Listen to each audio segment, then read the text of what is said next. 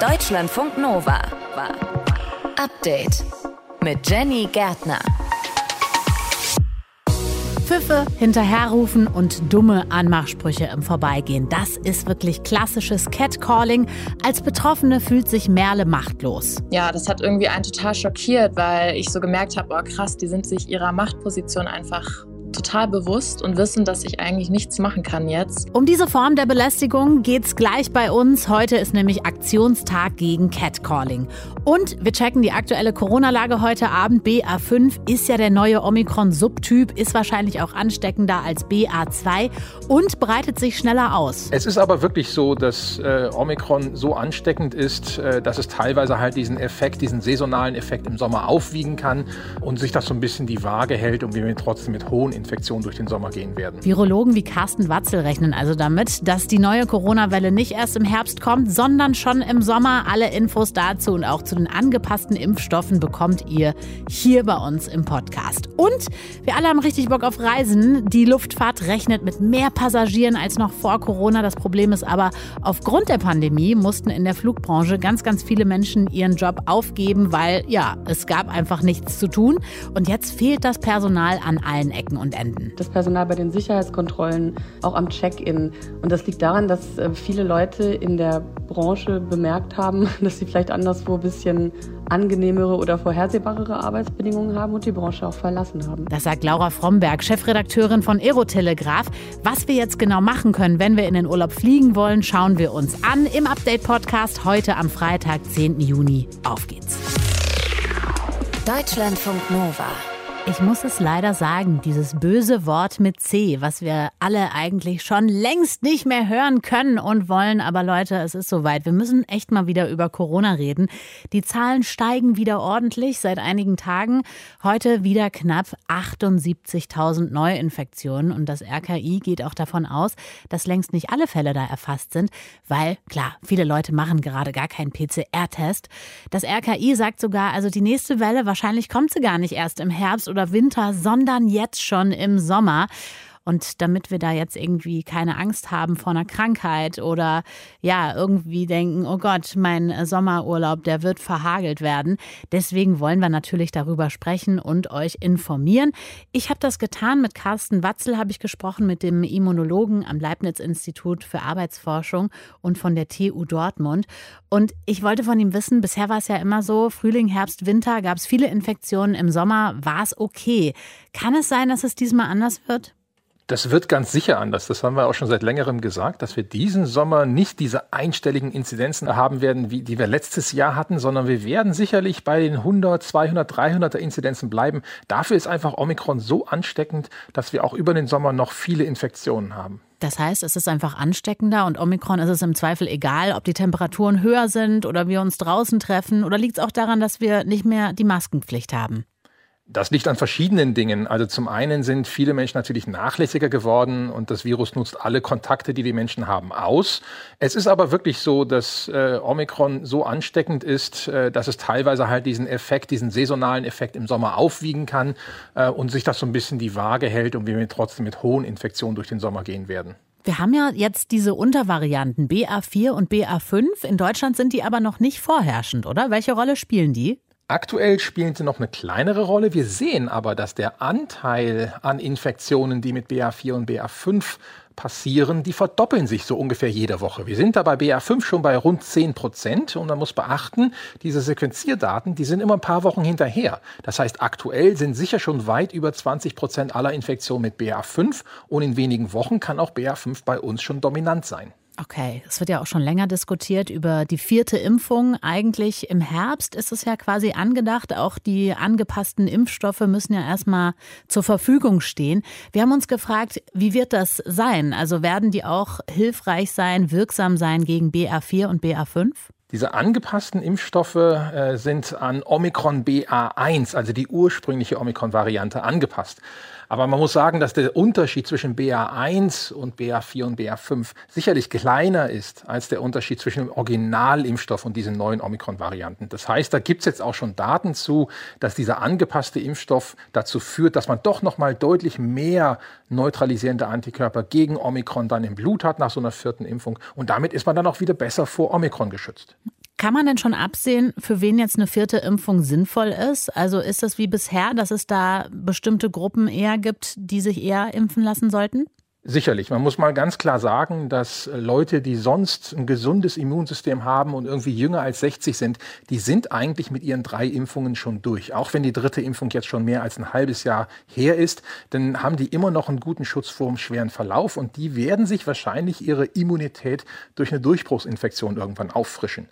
Bei den über 60-Jährigen und Leute, die ein geschwächtes Immunsystem haben, die schütze ich besser durch eine Impfung. Das heißt, bei denen wird dann wahrscheinlich eine vierte Impfung mit dem angepassten Impfstoff im Herbst Herbst sicherlich sinnvoll sein.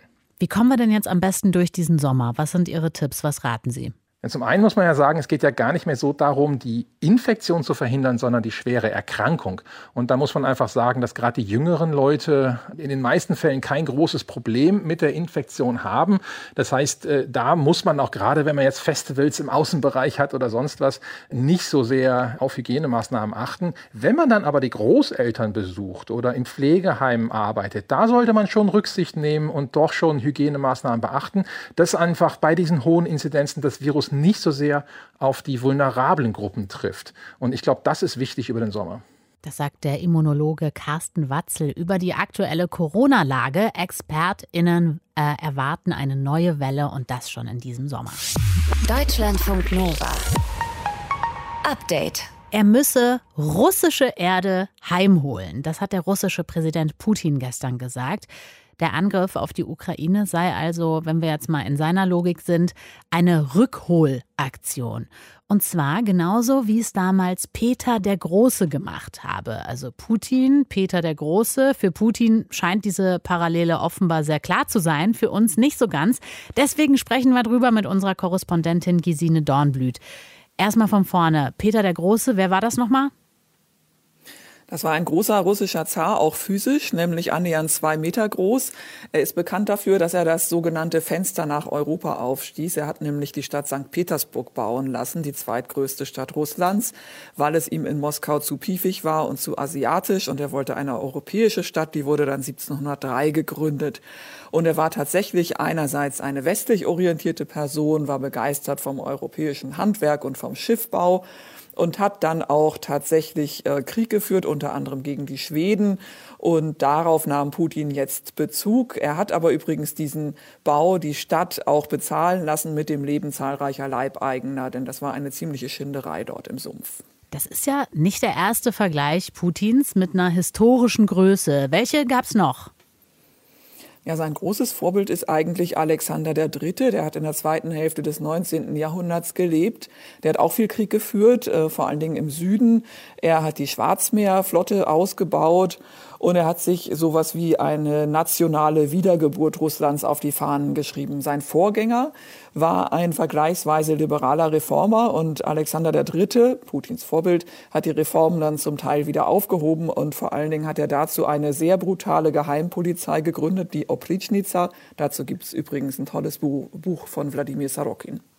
Dann lass uns noch mal auf eine andere Sache schauen, und zwar auf die Todesurteile, die es gegeben hat. Und zwar drei ausländische Kämpfer aus den Reihen der ukrainischen Streitkräfte waren ja in dieser Woche in der Region zum Tode verurteilt worden. Zwei Briten, ein Marokkaner. Ähm, wie hat denn Russland diese Todesurteile begründet? Also offiziell sagt ja Russland, sie hätten damit gar nichts zu tun. Das ist natürlich Quatsch, denn das Gericht in Donetsk, das diese Urteile gesprochen hat, befindet sich in dem von Russland seit 2014 kontrollierten Gebiet und da wird gemacht, was Russland sagt. Ähm, die Anklage formal war gewaltsame Machtergreifung, so auch das Urteil. Das sollen Söldner sein. Das ist der Kernpunkt. Dabei ist auch das Unsinn, denn das waren und sind reguläre Angehörige der ukrainischen Armee. Dort darf man auch als Ausländer dienen. Die BBC hat ein bisschen was zur Biografie dieser drei Männer geschrieben. Alle drei sind schon seit drei, vier Jahren in der Ukraine. Zwei wegen ukrainischer Partnerinnen.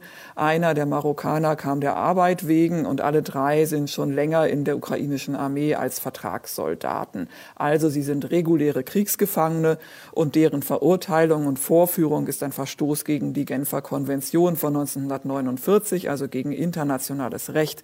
Und das hat heute auch Amnesty International erklärt. Kann man denn da jetzt überhaupt gar nichts mehr machen? Also rechnest du damit, dass diese Todesurteile auch vollstreckt werden? Ausschließen würde ich das nicht. Das ist ein totales Unrechts- und Willkürgebiet dort mit Folterkellern. Wir haben schreckliche Berichte von dort in den letzten Jahren gehört. Und ich habe keinen Zweifel, dass das Regime da auch bereit ist, diese drei Männer umzubringen. Die Frage ist aber, ob sie nicht möglicherweise einen Austausch bevorzugen und äh, diese drei Männer als Faustpfand benutzen. Und deren Preis treibt man natürlich mit einer drohenden Hinrichtung in die Höhe. Das sagt Gesine Dornblüt. Über Putins Vergleich mit Peter dem Großen haben wir gesprochen und es gibt drei Todesurteile. Wir haben uns angeschaut, wie Russland die begründet. Deutschlandfunk Nova. Update. Es ist kein Kompliment, auch wenn es viele gibt, die sagen, aber naja, ich wollte doch eigentlich nur ein Kompliment machen. Ja, man kann sich versuchen rauszureden, aber leider ist es einfach uncool. Hinterher pfeifen, blöde Anmachsprüche, sexuelle Belästigung auf der Straße, das ist kein Kompliment. So lautet auch das Motto des heutigen Aktionstags gegen Catcalling. Frauen fühlen sich da einfach unwohl und über dieses Thema sprechen wir jetzt mit Deutschlandfunk Nova Reporter Christian Schmidt. Wie groß ist das Problem? Ja, leider schon groß. Ich glaube, jeder Mensch, der mal im Freundeskreis rumgefragt hat, der findet auf jeden Fall Personen, die das irgendwie schon mal erleben mussten. Es gibt auch Umfragen dazu. Da haben 44 Prozent aller Frauen gesagt, dass ihnen sowas schon mal passiert ist.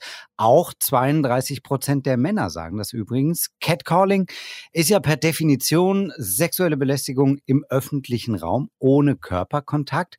Das wird ja immer so klassisch umschrieben, ne, mit diesem typischen Bild von hinterherpfeifenden Bauarbeitern. Aber es gibt da ganz viele miese Ausprägungen. Das hat uns Merle schon mal bei Deutschlandfunk Nova erzählt. Ihr ist das im Fitnessstudio passiert. Ich war im Freihandelbereich und habe bemerkt, dass ich von zwei Männern beobachtet werde und dachte schon so, okay, der hält irgendwie sein Handy ganz komisch. So man merkt das ja irgendwie, wenn das so ein bisschen weird aussieht. Und auf einmal hat dann der Blitz ausgelöst und ähm, erstmal habe ich so gar nicht gecheckt, was jetzt gerade passiert ist. Und dann habe ich mich nach hinten gedreht. Die haben nämlich angefangen zu lachen und ja, das hat irgendwie einen total schockiert, weil ich so gemerkt habe, oh krass, die sind sich ihrer Machtposition einfach total bewusst und wissen, dass ich eigentlich nichts machen kann jetzt. Das äh, war dann schon irgendwie heftig. Krass, also das ist ja wirklich eine üble Situation. Was hat sie dann mhm. gemacht? Also sie hat kurz überlegt, ob sie denn was sagen soll, aber die haben ja so fies gelacht, die Typen. Ne? Ja. Und die Chance, dass die dann jetzt sagen, oh, sorry, tut uns leid, ist ziemlich gering gewesen.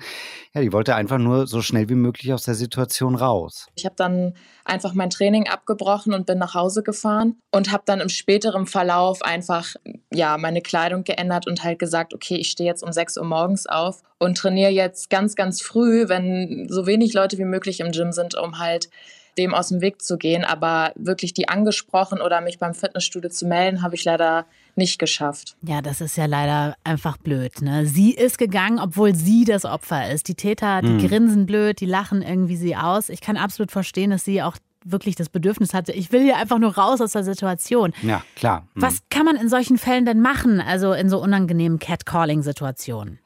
Das ist schon super schwierig. Das sagt Christina Gottlöber auch. Die ist Sozialpädagogin und kennt sich aus mit diesem Catcalling-Thema. Klar denkt man immer, ne? in der idealen Welt müsste man doch gegen diese Ekeltypen ankämpfen, anschreien, whatever. Aber wie du schon sagst, manchmal will man da einfach mhm. nur weg.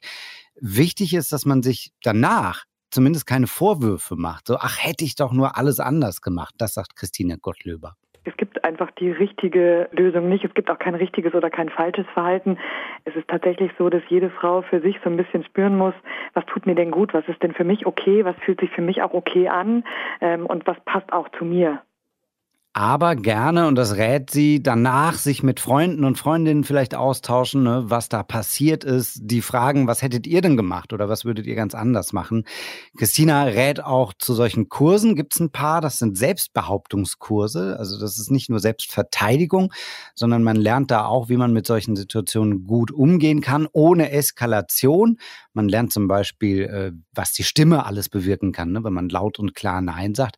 Allerdings gilt immer, das muss man sagen, wenn man das Gefühl hat, es wird gefährlich, dann konkret Leute ansprechen, dass man sich gerade unwohl fühlt und um Hilfe bitten. Ja, es ist halt immer auch so krass. Frauen müssen sich schützen, Frauen müssen sich Kopf darüber machen, äh, wie sie jetzt da irgendwie richtig reagieren und die Täter lachen am Ende nur dreckig, wie die beiden jetzt im Fitnessstudio, ne? Ja, und da muss man sagen, es gibt ein klares Mann-Frau-Gefälle, ne, Täter. Und das, das sagt auch Sozialpädagogin Gottlöber, dass man sich da na, kümmern muss und dass sich was ändern muss. Unsere Gesellschaft suggeriert uns seit Jahren, Jahrzehnten, Jahrhunderten, ihr Frauen, ihr müsst euch schützen, ihr müsst euch kümmern, ne? sonst passiert euch XYZ. Ja, in anderen Ländern ist es ja anders. Niederlande, Frankreich, da ist Catcalling hm. mittlerweile strafbar. Wie ist das bei uns? Nope. Also verbale sexuelle Belästigung ist nicht strafbar, auch keine Ordnungswidrigkeit. Man kann in bestimmten Fällen noch so ein bisschen über den Tatbestand der Beleidigung kommen, aber das deckt ja lange nicht diese perfide Masche ab oder die Bandbreite von Catcalling. Deshalb heute auch dieser Aktionstag zum Thema Catcalling, um da auch politisch was voranzutreiben. Und das deutliche Motto an dieser Stelle, sei es nochmal gesagt, ist, es ist kein Kompliment. Infos waren das von Deutschlandfunk Nova Reporter Christian Schmidt. Deutschlandfunk Nova. Update. Es ist nichts weniger als der größte Strafprozess Frankreichs. Der Prozess um die Terroranschläge vom 13. November 2015 in Paris. 130 Menschen wurden damals getötet an fünf verschiedenen Orten in der Stadt. Die Terrororganisation Islamischer Staat hatte erklärt, wir stecken hinter diesen Attentaten. Neun Monate hat dieser Prozess bis jetzt gedauert. Mehr als 1800 Nebenklägerinnen und Nebenkläger ja, haben ihn begleitet und waren daran beteiligt, besser gesagt. Aktuell ist die Staatsanwaltschaft am Zug. Die Abschlussplädoyers wurden gehalten und das heute eigentlich den ganzen Tag in einer unvorstellbaren Dimension. Um die 14 Stunden lang haben die Staatsanwälte und die Staatsanwältinnen gesprochen. Unsere Korrespondentin Sabine Wachs verfolgt den Prozess und ist auch vor Ort im Gericht. Ja, sag mal, das ist ja wirklich ein mega Mammutprozess. Spiegeln diese über 14 Stunden ganz gut wider, wie die Staatsanwaltschaft jetzt ihre Plädoyers gehalten hat?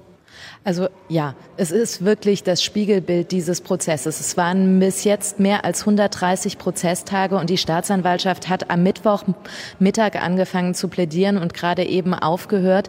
Und ähm, sie hat versucht, wirklich das zusammenzufassen, was hier in den letzten 130 Prozesstagen passiert ist. Angefangen von den ersten Äußerungen der Angeklagten über die ähm, Zeugenaussagen der Hinterbliebenen und Überlebenden bis hin zu den Zeugenaussagen Zeugenaussagen der Ermittler, die an den Ermittlungen beteiligt waren, über die Zeugenaussagen der Angeklagten. Also es war wirklich ein riesen, riesengroßer Prozess hier und das haben die Staatsanwälte drei an der Zahl, die sich immer abgewechselt haben, alle zwei Stunden versucht zusammenzufassen und dann zu einem Ergebnis und zu einer Strafforderung zu kommen.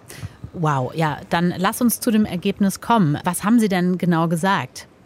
Sie fordern für viele Angeklagte sehr, sehr harte Strafen. Das heißt, für den Hauptangeklagten, für Salah Abdeslam zum Beispiel, das ist der einzige Überlebende dieses Terrorkommandos vom 13. November, fordern sie eine lebenslange Haftstrafe, das sind 20 Jahre in Frankreich, und eine anschließende unbegrenzte Sicherheitsverwahrung. Das heißt, wenn das Gericht diesem Urteil folgen sollte, wird Salah Abdeslam nie wieder lebend aus dem Gefängnis kommen. Und das ist eine Strafe, die in Frankreich bis jetzt nur viermal verhängt worden ist. Du hast es gerade gesagt, alle anderen Beteiligten sind quasi nicht mehr am Leben. Wie ist das? Ist Abdeslam da jetzt auch aufgetreten in dem Prozess? Er ist aufgetreten, er musste jeden Tag in der Box der Angeklagten sitzen und er hat auch gesprochen. Ganz am Anfang dieses Prozesses, am 8. Äh, September, als der Prozess gestartet ist, da hat er als allererstes provoziert, indem der Richter hat ihn nach seinem Beruf gefragt und er sagte, ich bin Kämpfer des Islamischen Staates. Und auch während des Prozesses hat er immer wieder mit radikal-islamistischen Äußerungen provoziert. Und dann kam irgendwann so eine Art, ja, Klick vielleicht, dass er versucht hat, sich anders zu geben. Er hat sich hier in seiner letzten Aussage im April bei den Opfern und bei den Hinterbliebenen entschuldigt. Und er hat gesagt, er habe seinen Sprengstoffgürtel nicht gezündet aus Menschlichkeit, er sei also kein Mörder. Aber das nimmt ihm die Staatsanwaltschaft nicht ab. Das nehmen ihm auch hier die Hinterbliebenen und die Angehörigen der Opfer nicht ab. Die sagen, nein, er hat sich nicht geändert. Die Staatsanwältin sagte heute in ihrem Schlussplädoyer, er ist von seiner Ideologie zerfressen und er ist nicht in der Lage, Reue zu zeigen. Ja, du bist vor Ort im Gericht. Das hört man auch gerade ganz gut. Da ist einiges los. Wie geht es denn jetzt weiter nach den Plädoyers der Staatsanwaltschaft? Wann kann man mit einem abschließenden Urteil rechnen? Das abschließende Urteil könnte Ende des Monats, also wahrscheinlich am 29. Juni, gesprochen werden.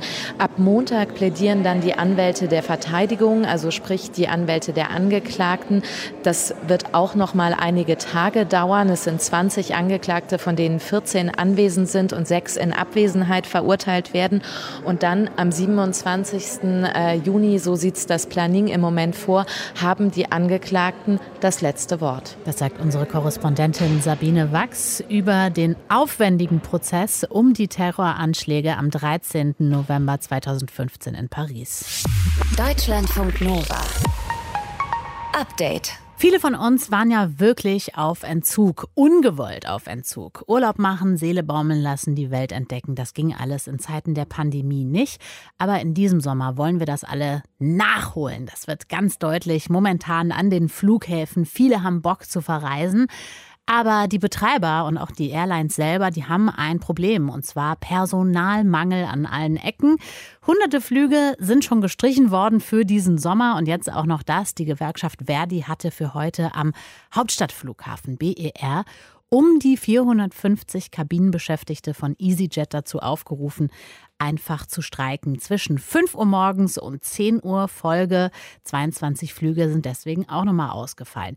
Insgesamt klingt es irgendwie so mäßig gut, was so die Aussichten für Flugreisen für den Sommer angeht. Deswegen habe ich vor der Sendung darüber gesprochen, über die aktuelle Situation mit Laura Fromberg. Sie ist Chefredakteurin des Informationsportals Aerotelegraph und ich wollte von ihr wissen, ist dieser Streik gerechtfertigt? Also wurden die Gehälter während der Pandemie zu wenig beachtet? Also klar, Streik, was heißt gerechtfertigt? Streik ist sowieso immer okay und erlaubt. Insofern klar, ich und ich finde, es geht auch nicht nur um das Thema Gehalt. Auch die Arbeitsbedingungen sind durch die Pandemie und ähm, alles, was jetzt damit verbunden war, massiv schwieriger geworden. Insofern verstehe ich, dass viele Mitarbeitende auch genug haben. Hm. Zu geringe Gehälter, das ist die eine Seite. Dann gibt es die hohe Arbeitsbelastung auf der anderen Seite. Die Flughäfen, aber auch bei den Airlines fehlt das Personal. In welchen Bereichen merkt man das gerade am meisten? Also es kommt ein bisschen darauf an, auf welches Land man sich anschaut. Es gibt Länder, da fehlen äh, Piloten, das sind aber jetzt eher die USA. Anderswo fehlen, äh, fehlt Kabinenpersonal. In Deutschland ähm, sind auch stark die Flughäfen betroffen, also am Boden das Personal bei den Sicherheitskontrollen, weshalb es da zu vielen, zu hohen langen Schlangen kommt und so und auch am Check-in. Und das liegt daran, dass äh, viele Leute in der Branche bemerkt haben, dass sie vielleicht anderswo ein bisschen angenehmere oder vorhersehbarere Arbeitsbedingungen haben und die Branche auch verlassen haben. Hm. Wie versuchen die Airlines das jetzt zu kompensieren? Weil so schnell kann man die Leute ja wahrscheinlich auch nicht zurückholen. Nee, genau. Also teilweise müssen die Airlines äh, Flüge streichen. Das wurde jetzt auch gemacht. Die Lufthansa hat das gemacht. Ähm, das machen Swiss und Austrian. Das machen im Grunde alle Airlines aktuell, weil man so natürlich die Planbarkeit ein bisschen erhöht. Und das wird ja zum Glück auch einigermaßen im Voraus gemacht, sodass man nicht am Flughafen steht und dann hört, äh, jetzt fliegen wir doch nicht. Hm. In Großbritannien hat zum Beispiel EasyJet ähm, teilweise in einigen Flugzeugen weniger Sitzreihen vermarktet, so dass weniger Personal gesetzlich äh, vorgeschrieben ist an Bord. Das heißt, sie müssen dann weniger Mitarbeitende mitnehmen. Mhm. Das ist auch ein Mittel. Es geht nicht immer. Aber wie ist das? Ist das langfristige Ziel schon wieder möglichst viele Flugzeuge in die Luft zu kriegen?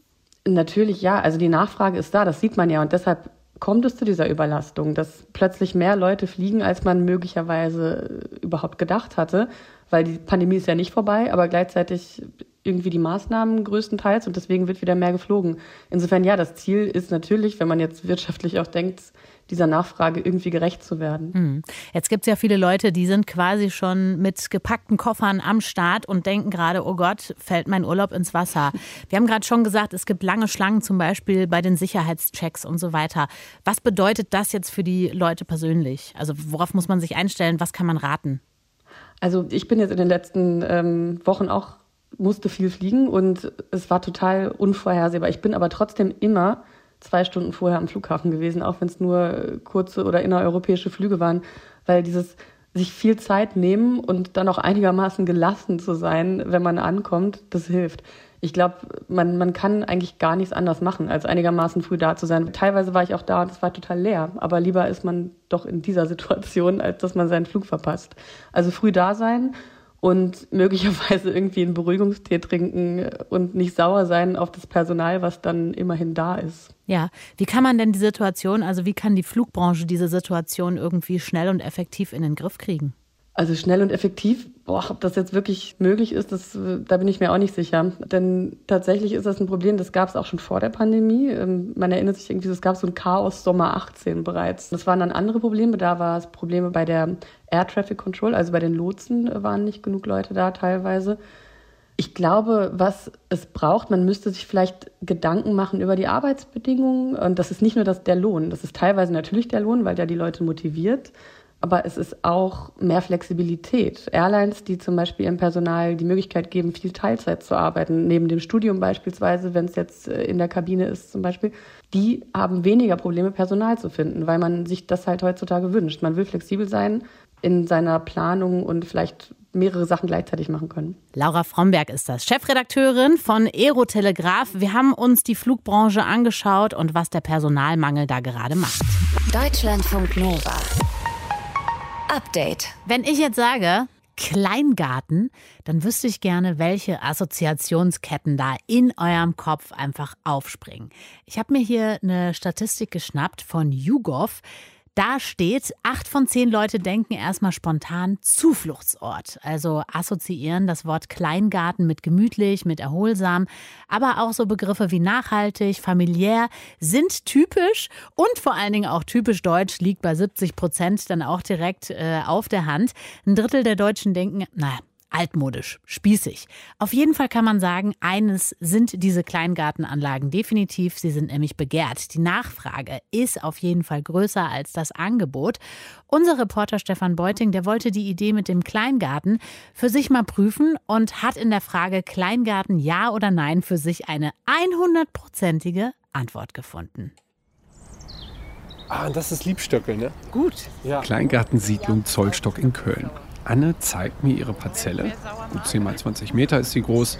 Links vorne die Gemüseabteilung mit einem 1,5 Meter hohen stattlichen Liebstöckel, der sich hier sichtlich wohlfühlt. Ich habe den zurückgeschnitten, weil der mir viel zu groß geworden ist. Und wir können mal da gucken. Kannst du wow. eine der ersten Erdbeeren mal probieren? Hier dieses grüne Hütchen zieht man noch mit ab. Das hier? Mhm. Dann wächst da vielleicht wieder eine neue Erdbeere.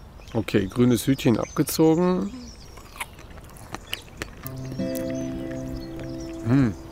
Vogelgezwitscher, Insektengebrumm, sattes Grün überall. Ein kleiner Apfel und ein großer Sauerkirschbaum. Stauden und ein Holunder. Eine kleine Laube mit Holzveranda. Zusammen mit dem süßen, herzhaft bitteren Geschmack der Erdbeere kommt das hier wohl dem perfekten Kleingartentraum ziemlich nahe. Manchmal vergesse ich unbewusst mein Handy auch zu Hause. Und dann bin ich hier und habe einfach meine Ruhe und habe Grün um mich herum, Ruhe, eine völlig andere Umgebung. Ich muss hier keine Spülmaschine oder Waschmaschine bedienen. Ich äh, bin dann auch vom Kopf her wirklich weg von zu Hause und all den Aufgaben, die da auf mich warten. Kleingegärtnert wird schon seit mehr als 100 Jahren. In Kriegszeiten waren Kleingärten überlebenswichtig. In den Wirtschaftswunderjahren wurden sie ein bisschen belächelt. Dann kam die Renaissance mit Städtern, die ihr ökologisches Bewusstsein entdeckten.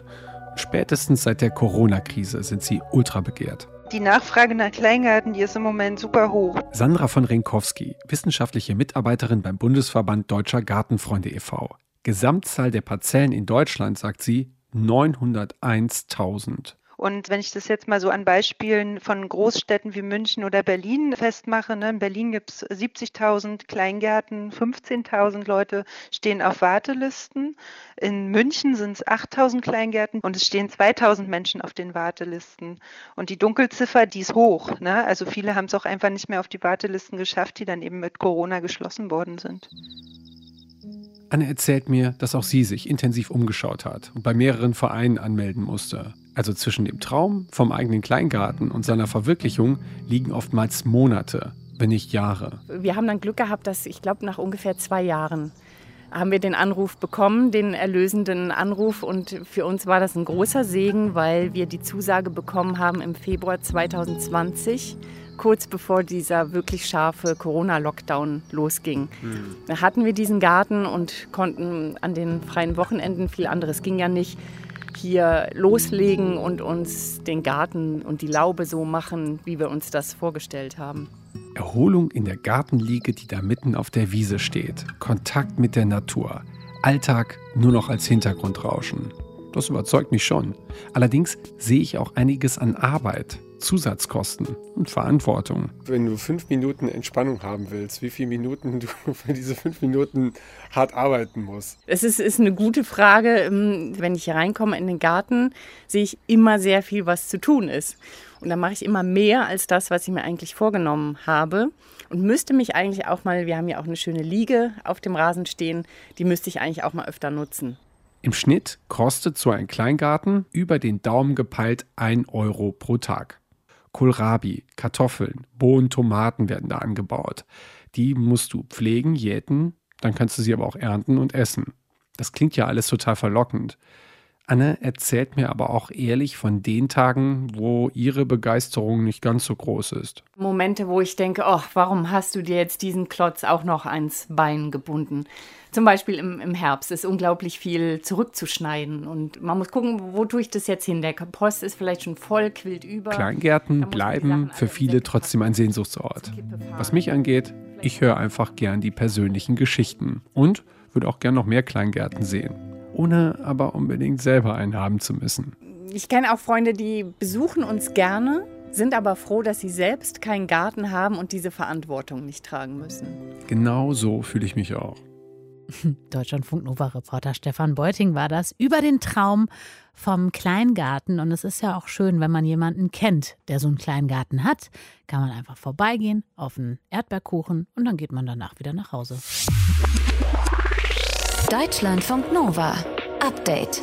Immer Montag bis Freitag auf deutschlandfunknova.de und überall, wo es Podcasts gibt. Deutschlandfunk Nova.